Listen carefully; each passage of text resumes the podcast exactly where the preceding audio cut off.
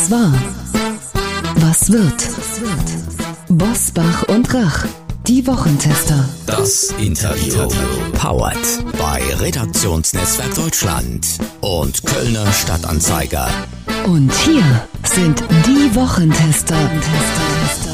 Wolfgang Bosbach und Christian Rach.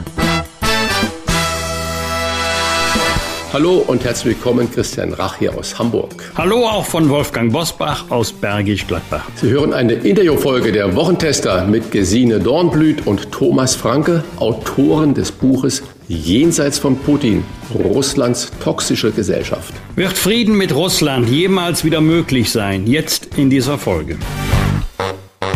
Wolfgang Bosbach und Christian Rach sind die Wochentester. Tester, Tester. Werbung. Wollten Sie Ihren Arzt immer schon mal in Ruhe und ganz persönlich fragen, welche Vorsorge die beste ist, wie Sie besser in den Schlaf finden oder wie man das Altern stoppen kann? Dann haben wir eine Hörempfehlung für Sie, denn im Podcast Gesund und Gesund Besser und länger leben sind Sie alle 14 Tage sonntags im direkten Austausch mit drei Top-Experten der Medizin. Professor Dr. Thomas Kurscheid, Dr. Dr. Dominik Duscher und Dr. Gerd Wirz bilden das Ärzteteam von Gesund und Gesund. Sie beantworten alle Ihre Fragen aus den Bereichen Langlebigkeits-, Präventions- und Zukunftsmedizin in jeder Folge neu. Professor Dr. Kurscheid ist Facharzt für Allgemeinmedizin in Köln und Ernährungs- und Sportmediziner. Sein Spezialgebiet ist die Präventionsmedizin. Sie kennen ihn durch seine Medizin-Bestseller und diverse Fernsehauftritte im WDR, in der ARD, bei RTL und Sat1. Dr. Dr. Dominik Duscher ist Facharzt für plastische und ästhetische Chirurgie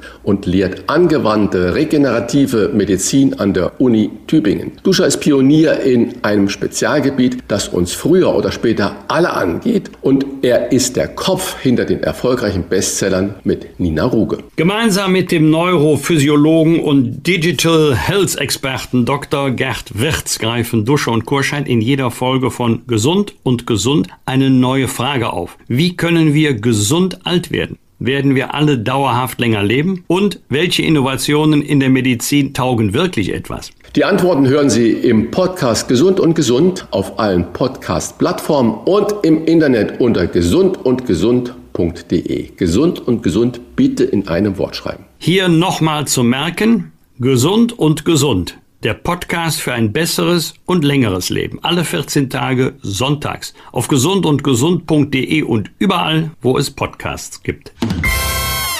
Heute zu Gast bei den Wochentestern Gesine Dornblüt und Thomas Franke, Autoren des Buches Jenseits von Putin.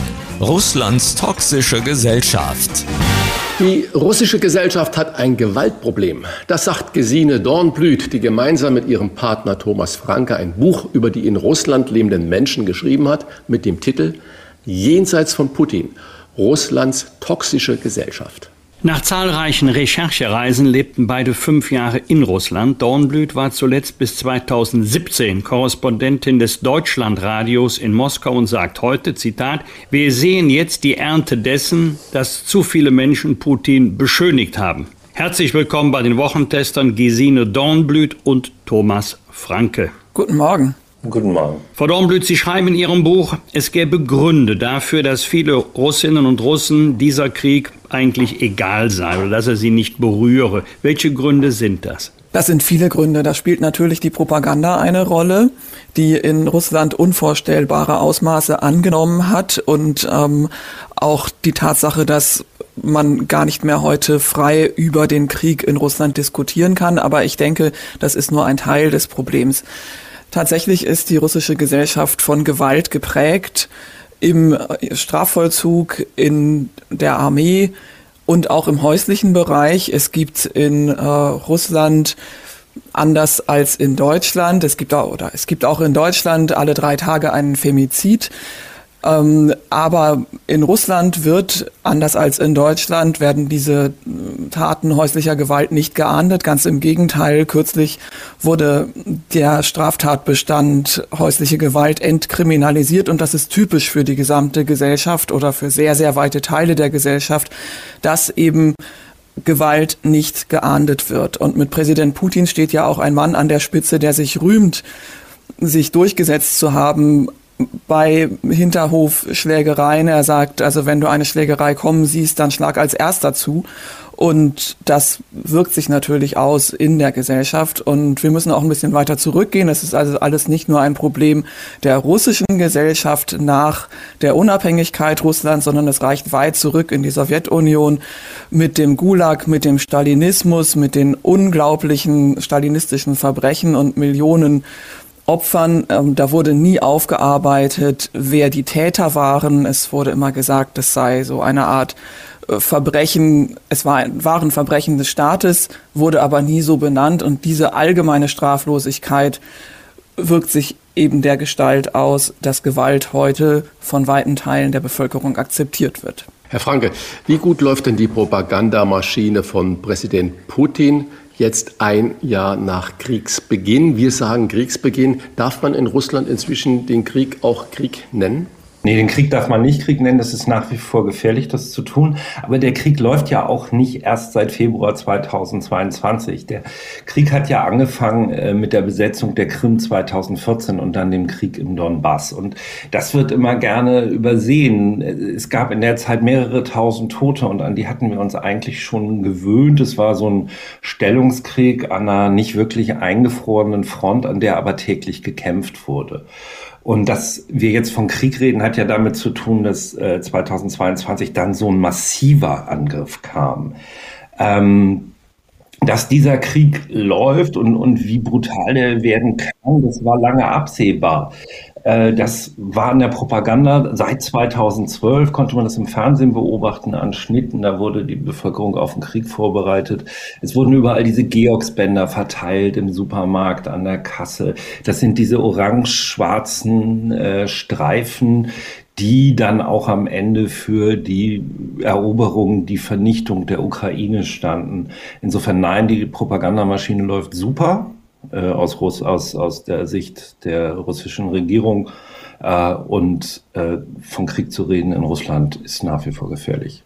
Und wenn ich das ganz kurz ergänzen darf, die Propaganda wirkt vor allen Dingen in die Richtung, dass die Russen zwar vielleicht gegen den Krieg sind. Ich behaupte, dass die Mehrheit ähm, eher gleichgültig ist als fanatisch oder dagegen, wenn der Krieg eben sie selber betrifft.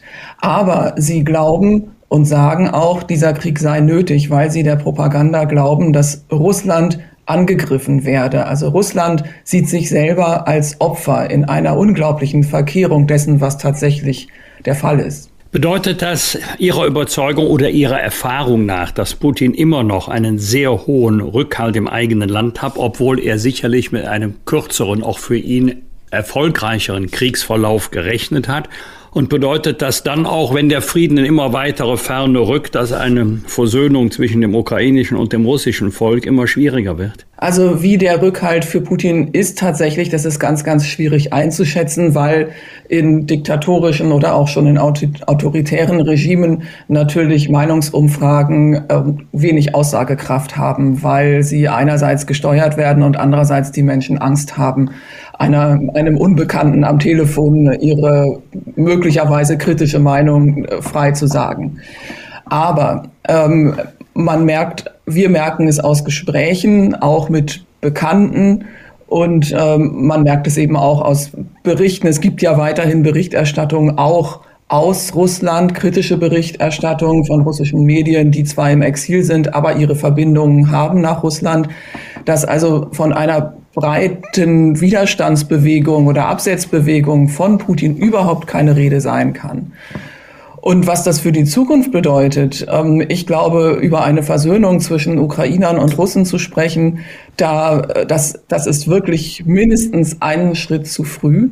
Es ist so, dass in Russland sich ein unglaublicher Hass auf die Ukraine und Ukrainer ausgebreitet hat, obwohl es ja viele verwandtschaftliche Beziehungen gibt. Und es ist umgekehrt auch so, dass die Ukrainer sich nach einem Jahr breit angelegtem Angriffskrieg und der unglaublichen Zerstörung und vielen Zehntausenden Toten mindestens, dass sie sich tatsächlich ein Miteinander mit Russland auf lange Zeit nicht vorstellen können, zumal dann nicht, wenn Russland weiterhin überhaupt nicht reflektiert, dass Russland angegriffen hat und wo die russische Schuld oder Verantwortung auch des Einzelnen ist. Das Problem ist, glaube ich, nicht allein der, der Rückhalt Putins in der Bevölkerung. Das Problem ist, dass diese Bevölkerung komplett apathisch ist. Und das ist ein Erbe der Sowjetzeit. Äh, und darum geht es auch in dem Buch. Mit wem haben wir es hier zu tun? Warum sind, warum, warum treffen wir auf diese Menschen, die wir, die wir, deren, deren Rationalität, deren Werte, deren Ethik wir, wir nicht nachvollziehen können, wenn wir uns an die Massaker von Butcher und Irpin äh, erinnern oder auch an, an so aufgezeichnete Telefongespräche, in denen Frauen ihre Männer auffordern, ja, du kannst ruhig vergewaltigen, aber erzähl's mir nicht und nimm ein Kondom. Äh, oder, oder Mütter zu ihren Söhnen sagen, du kannst das töten, das sind Ukrainer, das sind keine Menschen, wo kommt das her? Ähm, und ich glaube, es ist ein bisschen die Apathie dieser Gesellschaft. Es ist ihnen egal. Sie ergeben sich in ihr Schicksal. Das ist ein bisschen wie der Stalinismus, der auch von vielen so angesehen wird, als wäre er vom Himmel gefallen, als wären diese Repressionen, die großen Säuberungen vom Himmel gefallen und als wären da nicht Individuen mit für verantwortlich. Und damit sind wir, glaube ich, im Kern der russischen Gesellschaft. Es ist eine, eine äh, Verantwortungslosigkeit. Das Individuum übernimmt oder hat kein Bewusstsein äh, für kollektive Verantwortung des Einzelnen, äh, für die, für die individuelle Verantwortung des Einzelnen für kollektives staatliches Handeln. Und das ist das Grundproblem, was wir hier haben. Sie beide haben ja mehrere Jahre oder Frau Dornblüt jedenfalls weiß es, in Moskau gelebt und Sie sprechen gerade von Apathie äh, im Alltag. Das könnte man natürlich in vielen Gesellschaften äh, so feststellen. Bei den Chinesen, aber auch bei uns äh, schweigt ja die Mehrheit in der Mitte zu vielen Positionen und Themen sich aus. Und man denkt immer, die Politik soll es doch schon richten. Aber wie äußert sich denn diese von Ihnen beschriebene Apathie noch mehr in Putins Russland im Alltag der Menschen? Ist es Business as usual. Jeder geht zur Arbeit, jeder kauft ein, jeder geht zu seiner Party, geht zu seinem Fest und die anderen kämpfen. Nein, ich glaube, dass man also zunächst mal die Apathie, von der wir sprechen, überhaupt nicht vergleichen kann in der russischen Gesellschaft und in der deutschen Gesellschaft. Über andere Länder will ich jetzt nicht reden, weil ich mich da nicht so gut auskenne. Ähm, die Apathie geht so weit, dass die Menschen wirklich fest davon überzeugt sind, mit ihrem persönlichen Handeln gar nichts ändern zu können. Die gesellschaftlichen Institutionen und die politischen Institutionen wurden über Jahre erstmal nach der Sowjetunion nur unzureichend auf, aber dann auch wieder abgebaut. Ähm, und die Menschen sehen gar keine Möglichkeit, wirklich einzugreifen. Und dazu kommt, dass ähm, sie den Eindruck haben, es entscheidet sich sowieso nur ganz oben etwas, Putin allein entscheidet. Und alles darunter ist eigentlich ähm, ja sinnlos. Sie erinnern sich vielleicht, es gab in den vergangenen Jahren immer jährlich eine Fernsehsprechstunde Putins, bei der die Menschen über ihre Nöte berichtet haben, sei es ähm, ein kaputter oder runtergekommener Kinderspielplatz oder Schlaglöcher in den Straßen und da griff dann Putin ein, ähm, stauchte den zuständigen Bürgermeister oder Gouverneur zusammen und am nächsten Tag wurde da ein neuer Spielplatz gebaut. Und das hat natürlich System. Das hat über Jahre den Menschen eingeimpft und suggeriert, dass sie selber nichts ändern können, sondern dass da der gute Zar aus Moskau äh, mit seinem langen Arm ganz schnell alles zum Guten wenden kann. Ich glaube, dass es äh, in Ihrer Frage schwingt ein Grundproblem mit. Wir, wir legen Mechanismen unseres Denkens, unserer Rationalität an Russland, an die Regierung, an die Gesellschaft an. Deshalb sind viele so überrascht, dass, dass es doch diesen irrationalen Krieg gibt. Äh, ich war selbst 2014, äh, als die Krim annektiert wurde, habe ich noch kurz vorher geglaubt, das machen die nicht. Das ist dämlich, die fliegen bei G7, G8 raus, es wird Sanktionen geben und so weiter. Also alles, was dann passiert ist, war ja im Grunde genommen absehbar. Also warum machen die das? Äh, ich glaube, man muss da wirklich die eigene, eigene Denkweisen und, und Urteilsmuster in Frage stellen. Ähm, wir haben es hier mit einem Regime zu tun, was ähnlich funktioniert wie die Mafia, mit Angst, mit Druck, mit Täuschung und mit Erpressung. Und äh, wer Schwäche zeigt, fliegt raus. Äh, das, das gilt besonders gegenüber den Nachbarn, äh, den, den schwachen Nachbarn, also Georgien, Molda Moldova und äh, wie wir sehen natürlich der Ukraine, ganz massiv. Und wenn wir anfangen, russische Politik in diesen Kategorien zu denken und auch innerhalb dieses Gebildes Russland, dieser Gesellschaft Russland in diesen Kategorien zu denken, dann kommen wir dem Problem um einiges näher. In diesen Tagen warnt ein Bündnis um Sarah Wagenknecht und Alice Schwarzer vor weiteren Waffenlieferungen und einer Eskalation bis hin zum Dritten Weltkrieg.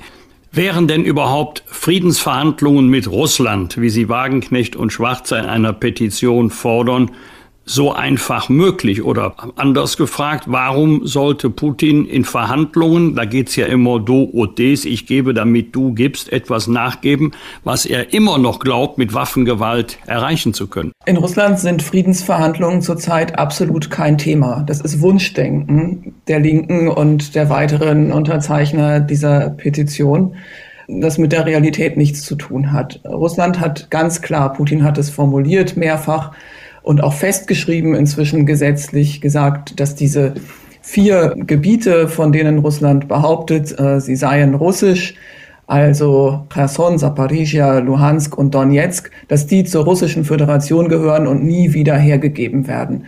Wie sollen da Verhandlungen möglich sein? Das Ziel der sogenannten Entnazifizierung und Entmilitarisierung steht weiterhin im Raum. Und wir haben überhaupt keine Anzeichen dafür, dass Moskau bereit ist, irgendwelche Kompromisse einzugehen. Im Gegenteil erleben wir ja gerade eine verstärkte Offensive wieder. Insofern glaube ich, ist diese Petition aus Deutschland mit dem Ruf nach Friedensverhandlungen und auch einem Stopp der Waffenlieferungen einfach Wunschdenken. Es basiert und spielt mit Ängsten, mit der Angst, dass Russland eskalieren könne, dass der Krieg immer weitergeht und immer schlimmer wird. Aber Angst ist einfach der falsche Ratgeber. Ich will nicht sagen, dass die Ängste unbegründet sind, aber die Unterzeichner gehen einfach auch der putinschen Taktik auf den Leim, wenn sie sich eben diese Ängste, die Russland bewusst schürt, zu eigen machen und die Ukraine im Stich lassen. Und ganz wichtig ist ja, ich meine jedenfalls, dass man die Ukraine nicht nur unterstützen muss, weil es einfach die moralische Pflicht ist, sondern auch aus puren Eigennutz. Denn ähm, Putin hat, in, wenn Sie sich erinnern, im Winter 2021, 2022 ja dieses Angebot in Anführungszeichen äh, gemacht, die Forderung, dass die NATO sich zurückziehen solle auf den Stand vor 1997, also sprich NATO raus, auch aus Polen, aus dem Baltikum, aus Tschechien. Und das ist selbstverständlich nicht akzeptabel und es besteht kein Zweifel daran, dass Putin, wenn er nicht aufgehalten wird, an diesen Zielen festhält. Die deutsche Bevölkerung steht aber Waffenlieferungen ja eher skeptisch bis ablehnend gegenüber. Äh, Sie beide unterstützen die beschlossenen Waffenlieferungen Deutschlands wenn ich den Gedanken mal fertig mache, ich habe noch nicht einmal gehört, dass man auch sagt zu der Ukraine, Menschenskinder, wir unterstützen euch da mit Kampfpanzer und Haubitzen und Flugabwehrsystem und jetzt sollen ja irgendwann vielleicht noch Flugzeuge kommen und wer weiß, wo das weitergeht.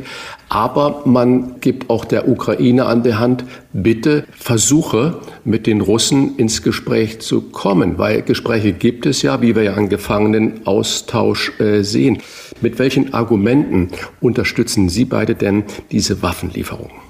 Es ist genau dieser Mechanismus der Angst und, und des Austestens, wer hier der Schwächere ist. Und ähm, ich bin fest der Ansicht, wenn 2014 nach der Annexion der Krim mit äh, der Wucht reagiert worden wäre wie vor einem Jahr im Frühjahr, dann äh, wäre es eventuell nicht weitergegangen. Dann ist es weitergegangen, es sind weiter munter Geschäfte gemacht worden und alle haben so getan, als wäre nicht so viel gewesen. Ähm, also ein bisschen was, aber nicht so viel.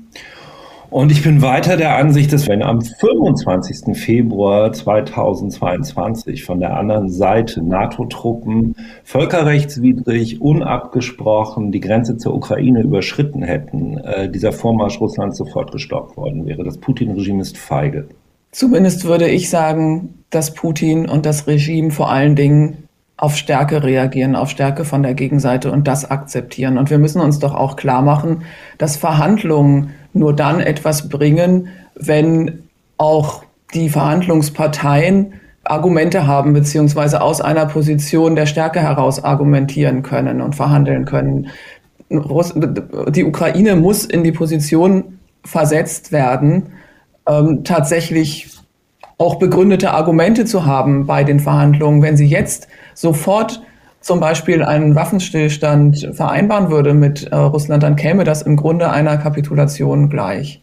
Und zum Beleg dafür, dass Russland durchaus auch Zeichen der Stärke versteht, möchte ich erinnern an den Vorfall vor einigen Jahren, als die Türkei, NATO-Mitglied, ein russisches Kampfflugzeug über dem Grenzgebiet zu Syrien abschoss. Wie war die Reaktion damals? Ich meine, da hat die Welt den Atem angehalten. Das war ein Konflikt zwischen der NATO, einem NATO-Mitglied und Russland. Und was dann passiert ist, ist, dass Russland sehr lautstark protestiert hat, dass Russland versucht hat, die Türkei wirtschaftlich zu schädigen, das auch geschafft hat, indem Russland kein Gemüse mehr importiert hat aus der Türkei, indem Russland seinen Touristen verboten hat, Pauschalurlaube zu buchen äh, in der Türkei. Aber mehr hat es eben nicht gegeben, mehr ist nicht passiert. Und nach einiger Zeit war, wie wir wissen, das auch vergessen und äh, Erdogan und, ähm, und Putin sind ja jetzt nicht beste Freunde, aber haben doch gute Beziehungen miteinander. Mehr als eine Viertelmillion Unterstützer gibt es bereits für dieses sogenannte Friedensmanifest. Am 25. Februar ist eine Demonstration in Berlin geplant. Frage, hilft das Manifest in Wahrheit nicht Putin und ist es nicht ziemlich empathielos gegenüber der Bevölkerung in der Ukraine? Ja, genau das ist der Fall. Das haben Sie gut zusammengefasst. Es ist eben so, dass viele Menschen in Deutschland, nicht die Mehrheit, aber doch ein beträchtlicher Teil, einfach sich weigert, der Realität ins Augen zu sehen und die falschen Schlüsse zieht aus der deutschen Vergangenheit oder nicht weitgehend genug. Das Nie wieder Krieg, diese wichtige Lehre, die heißt ja im Grunde, es soll nie wieder von deutschem Boden ein Krieg ausgehen. Es heißt auch nie wieder Faschismus, verbunden mit nie wieder Krieg. Und da muss doch heutzutage eben genau die Lehre daraus gezogen werden, dass wir einen Staat, der angegriffen wird in Europa, völlig ohne Grund, und obwohl Russland seinerzeit garantiert hat, die Grenzen der Ukraine zu schützen im Austausch für die Atomraketen, die die Ukraine damals abgegeben hat, da muss doch die Konsequenz sein, dass wir diesem Angreifer etwas entgegensetzen. Der Punkt ist doch, dass wir, dass wir seit Jahren beobachten, wie ein und, und dokumentieren, auch in vorherigen Büchern schon, wie Russland zu einem äh, diktatorischen, nahezu faschistoiden Staat ausgebaut wird. Und hier äh, wird das so nicht wahrgenommen, weil wir zu sehr auch vielleicht mit dem eigenen, mit der Aufarbeitung noch der eigenen Vergangenheit beschäftigt sind. Und wir wollen mit diesem Buch eine Grundlage bieten, äh, um einen Zugang zu dieser Gesellschaft zu finden, zum Bildungssystem, zur Aufarbeitung von Geschichte, zur äh, Kirche, zur Gewalt in der Gesellschaft, zu Protest- und Jugendbewegungen, warum sie nicht erfolgreich sind. Und wir haben extra wirklich persönliche Briefwechsel noch aus der letzten Phase der Sowjetunion und jetzt aktuelle Chatverläufe Abläufe, teilweise mit den gleichen Leuten in dem Buch abgebildet, um zu zeigen, auch wie sich etwas verändert, wie der Einzelne, das Individuum, Leute, die wir gut kennen, damit umgehen. Ähm, und es geht darum, sich genau mit dieser Gesellschaft zu beschäftigen, um dann die Schlussfolgerungen zu ziehen, die dazu dienen, einen Frieden langfristig im Umfeld Russlands zu sichern. Also eben auch wenn Putin weg ist, zu gucken, wird es dann friedlich? Ist es nur dieses Regime? Oder mit wem haben wir es hier eigentlich zu tun? Und das ist die Intention, mit der wir dieses Buch geschrieben haben, um eine Grundlage für einen neuen Umgang zu finden, um all diese Mythen von deutsch-russischer Freundschaft und so weiter in Frage zu stellen äh, und, und damit auch natürlich einen Beitrag zum Frieden langfristig in Europa zu leisten, jetzt jenseits von der, von der simplen Forderung, nie wieder Krieg, bloß keine Waffen, die verlängern den Krieg, Waffen haben noch nie äh, Sterben verhindert, was alles in einer gewissen Perspektive, aus der des Angreifers heraus richtig ist, aber aus der des Verteidigers definitiv nicht. Wenn ich ganz kurz eine Sache ergänzen darf, wir wollen natürlich auch aufklären darüber, wie die russische Gesellschaft befasst ist, beschaffen ist und was das auch heißt für die von Russland besetzten Gebiete der Ukraine. Und ich glaube, diejenigen, die da zu dieser Demonstration, der sogenannten Friedensdemonstration gehen wollen und für einen sofortigen Waffenstillstand und einen Stopp der Waffenlieferungen plädieren, machen sich nicht bewusst und wissen nicht, was eigentlich russische Herrschaft bedeutet in den besetzten Gebieten, nämlich Vernichtung, Entführung von ukrainischen Kindern, Vergewaltigung und Straflosigkeit. Sie beide haben uns ja jetzt schon gut aufgezeigt, dass der Krieg ja eigentlich schon wesentlich früher begonnen hat als am 24. 25. Februar letzten Jahres. Aber bleiben wir mal bei diesem Datum. Und wir haben jetzt gerade auch das schreckliche Erdbeben in der Türkei, in Syrien mit vielen Zehntausenden von Toten. Und die Meldungen darüber sind heute schon auf Seite drei oder vier der Zeitungen äh, nur noch zu finden. Meine Frage, wie groß ist die Gefahr, dass wir auf Dauer das Interesse an diesem Krieg verlieren und dass dann die Zeit eigentlich Putin in die Hände spielt. Wenn wir uns daran gewöhnen, dass da Krieg ist und dass dann immer mal wieder über neue Waffen verhandelt wird und es verschwindet dann auch auf Seite drei, vier oder fünf der Tageszeitung. Die Gefahr ist bei jedem Krieg sehr groß und sie, sie, ich, hier hat es länger gedauert, bis es die erste Tagesschau oder heute Sendung gab, in der nicht über die Ukraine geredet wurde. Das, das hat, glaube ich, bis in den Herbst gedauert.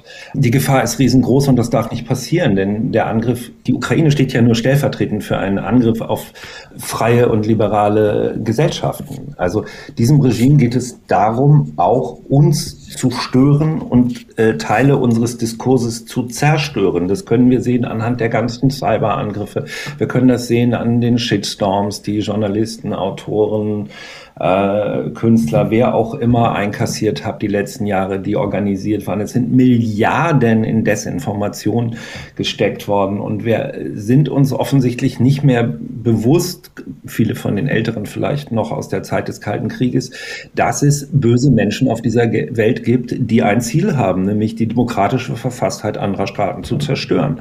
Insofern darf dieser Krieg definitiv nicht von der Agenda verschwinden oder aus dem Bewusstsein. In der russischen Gesellschaft gilt das Recht des Stärkeren und Gewalt wird von vielen als Mittel der Politik akzeptiert. Das ist eine Erkenntnis von Gesine Dornblüt und Thomas Franke, die uns in ihrem neuen Buch durch drei Jahrzehnte Russland führen, in denen nationalistische Kräfte die Oberhand gewinnen konnten. Wer mehr wissen will, unsere Leseempfehlung, ist das Buch Jenseits von Putin, Russlands toxische Gesellschaft. Wir bedanken uns für ein interessantes Gespräch jenseits dessen, was wir jeden Tag hören oder lesen können. Vielen Dank. Danke Ihnen.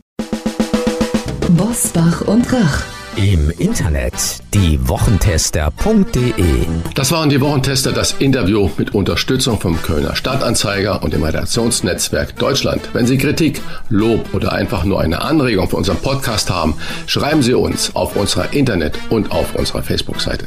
Fragen gerne per Mail an kontakt@diewochentester.de und wenn Sie uns auf einer der Podcast-Plattformen abonnieren und liken, dann freuen wir uns ganz besonders. Hören Sie doch mal rein in unsere neue Kompaktausgabe der Wochentester bereits am Donnerstagabend ab 22 Uhr. Die neue reguläre Folge hören Sie dann am Freitag ab 7 Uhr. Danke für Ihre Zeit. Was war? Was wird? Was wird? Wolfgang Bosbach und Christian Rach sind die Wochentester. Ein maßgenau Podcast. Powered bei Redaktionsnetzwerk Deutschland und Kölner Stadtanzeiger.